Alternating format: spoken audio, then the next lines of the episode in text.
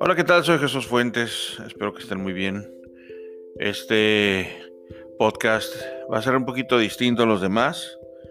Es simplemente la narración de una historia que empezaré a platicar un poco más sobre los viajes que tuve la oportunidad de hacer cuando estuve haciendo colaboraciones freelance con National Geographic, que es algo que me han estado pidiendo en el Instagram. Recuerden seguirme en Instagram como arroba aviéntalo. Y bueno, esta es prácticamente una asignación que hice en Italia, ir de norte a sur en 10 días sin mapas. Así no, ha sido una de las experiencias más bonitas que, que he tenido, porque pude conocer distintos lugares de la bella Italia, desde Nápoles, pasando por Pompeya, la Toscana, hasta llegar a, a Venecia, por supuesto, pasando por Roma, eh, pasando por distintos lugares, por Milán y llegar a Venecia. Eh, lo importante de esto, les quiero platicar que sí se puede hacer un viaje con 10 dólares de esa naturaleza, siempre y cuando vas pidiendo aventón, o un ride, como le dicen algunas personas. Vas trabajando en algunos lugares, ayudando a algunas actividades para poder conseguir ese dinero. Ese era un reto que se había marcado para el programa. Que al final nunca salió al aire el programa, eh, por algunas otras razones. Lo que quiero contarles es que llegando a, Nápoles, eh, eh, un poquito, pues llegué un poquito tarde, pasamos hacia Pompeya, que íbamos a hacer la asignación. Ya llegamos en el único, el último tren y ya era bastante tarde. Entonces, para buscar eh, una, un lugar donde eh, quedarnos, dos de las personas que iban conmigo en el equipo decidieron quedarse en Nápoles y yo decidí eh, irme hacia Pompeya. Eh, antes de Pompeya, donde está la estación de tren, eh, estaba yo llegando en la noche y dije, bueno, ya no encontré dónde quedarme, dónde dormir, dónde pernoctar. Así que pregunté a un señor que dónde, primero dónde podía cenar. Llevaba casi un día sin comer y quería preguntarle dónde podía cenar algo y me dijo, ¿tienes hambre? Sí. Ah, ven conmigo. Y pues empezó a caminar muy dichachero, hablando en italiano, eh, pero pues, me dijo que lo siguiera y ahí voy siguiéndolo. Vamos caminando, caminamos como unos dos kilómetros, caminamos bastante. Y se me hacía un poco raro porque yo le hablaba en español y nada más decía, sí, sí, sí, sí, sí, sí, adelante, adelante, andiamo, andiamo, andiamo.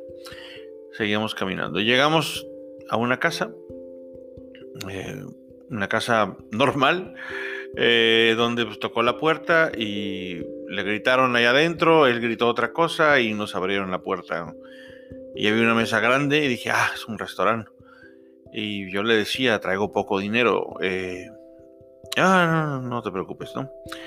Este, andiamo, andiamo, andiamo, ya. Pues el andiamo era la palabra de moda. Y total que me pasó, ah, ahí estaban algunas personas, un par de personas en la mesa estaban eh, dos de ellos, eran tres personas, dos de ellos estaban tomando algo de vino y una, una señora bebía eh, otra cosa que no, no alcancé a percibir bien qué era. Cuando llego, saludo, me sientan ahí y empiezan a sacar ensalada para todos. Y dije, wow, y era una ensalada fresca, riquísima, empezaron a servir. Una señora como las películas, una señora con vestido azul y delantal blanco, muy grande, muy robusta y, muy alegre. Eh, la señora me preguntaba, ¿de dónde eres? Yo, de México, de México, ah, México y todos, México, México. Y se metía la señora, yo estaba comiendo mi ensalada. En eso llegó un muchacho con un acordeón y empezó a tocar. Dije, wow, este restaurante es muy, muy padre porque empieza a tocar la gente y, todo. Empezó a tocar, a tocar tarantelas napolitanas. Y conocía la tarantela, pero no, no la conocía en lo que era el acordeón y el sonido del talón de los zapatos. Que mientras él tocaba el acordeón, otro señor que estaba ahí, que estaba comiendo pan, siempre cantaba con la boca abierta y se le veía el pan. Eh, recuerdo muy bien que estaban tocando la tarantela napolitana. El tanta, tanta, tanta, tanta, tanta, tanta, tanta, y todos aplaudíamos en lo que comíamos ensalada y todo. Después salió la señora gritando, ¡eh! Sale de la cocina y todos, ¡eh! La señora sacó una pasta eh, tipo boloñesa muy, bueno, creo que es boloñesa, la verdad es que no sé mucho de alimentos, pero una pasta muy rica, mm, me sirvió, yo seguí comiendo, me acabé el plato, salió la señora y este, ¿te gustó? Yo sí, sí, sí, me, encantó, gracias. Y me volví a servir y yo estaba muy preocupado porque decía, ay, nada más traigo 8 euros, ¿no? Entonces no quería tomar nada, de hecho no bebo alcohol. Entonces, pues me sirvieron un poco de, agua con burbujas. muy raro. Eh, algo estilo peregrino, pero una, un agua muy, muy rara. Total que al final la tarantela me sacaron a bailar, estuvimos ahí bailando, yo seguía cenando. Y al final le digo al señor que me llevó, que ahí estaba cantando también, le digo, bueno, este, me tengo que ir, ¿dónde puedo pagar? Y él dijo, pagar, no, este no es un restaurante, es mi casa. El señor me había invitado a su casa y yo no me había dado cuenta. La que me había cocinado era su esposa y la, la, nona o algo así, la abuela de, él me habían cocinado y se habían juntado varios amigos y vecinos porque había el rumor que había un extranjero ahí, que era yo.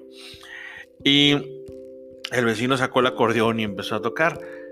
Para mí fue un momento de esos claves donde digo que qué maravilla es estar vivo, porque el hecho de estar en casa de un perfecto desconocido y no saber, tal vez yo habría estado un poquito más alerta, pero, pero no, no saber, yo pensaba que era un restaurante. Y me atendieron maravillosamente, al final no me quisieron cobrar.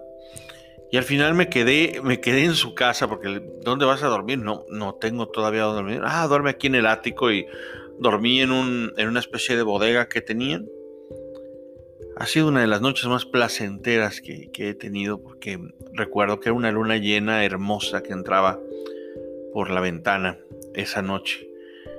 Al día siguiente me desperté a seis y media de la mañana, eh, tomé un jugo de naranja y me fui. Y me fui entre abrazos. Y aún recuerdo, me despidió toda la familia en la puerta. Fue algo muy raro porque me acompañaron a desayunar. Eh, un poco de pan y, un jugo de naranja. Eh, no, podía, no, podía con café esa mañana, eh, no sentía esas ganas de café que sentía siempre, quería disfrutar lo que era de ahí. Y recuerdo la calidez de la gente, recuerdo esa humanidad, esa forma que nos recibía, que nos recibía el ser humano como ser humano esa capacidad de poder hablar, divertirte, ser un anfitrión. Me sentí muy bienvenido en esa casa de Pompeya que en algunos tiempos ancestrales fue arrasada por un volcán.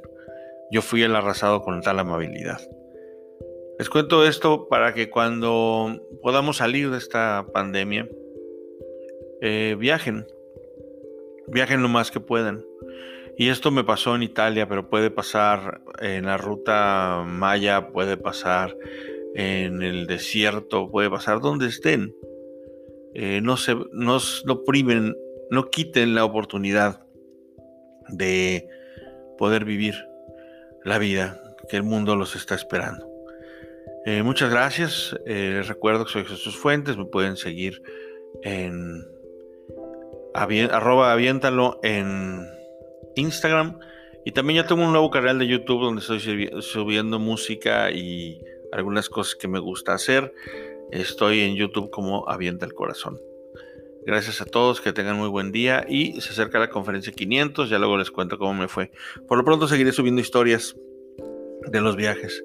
Esto fue un poquito de la historia en Italia y mi tarantela napolitana. Que les vaya muy bien, que tengan muy buen día, tarde, noche.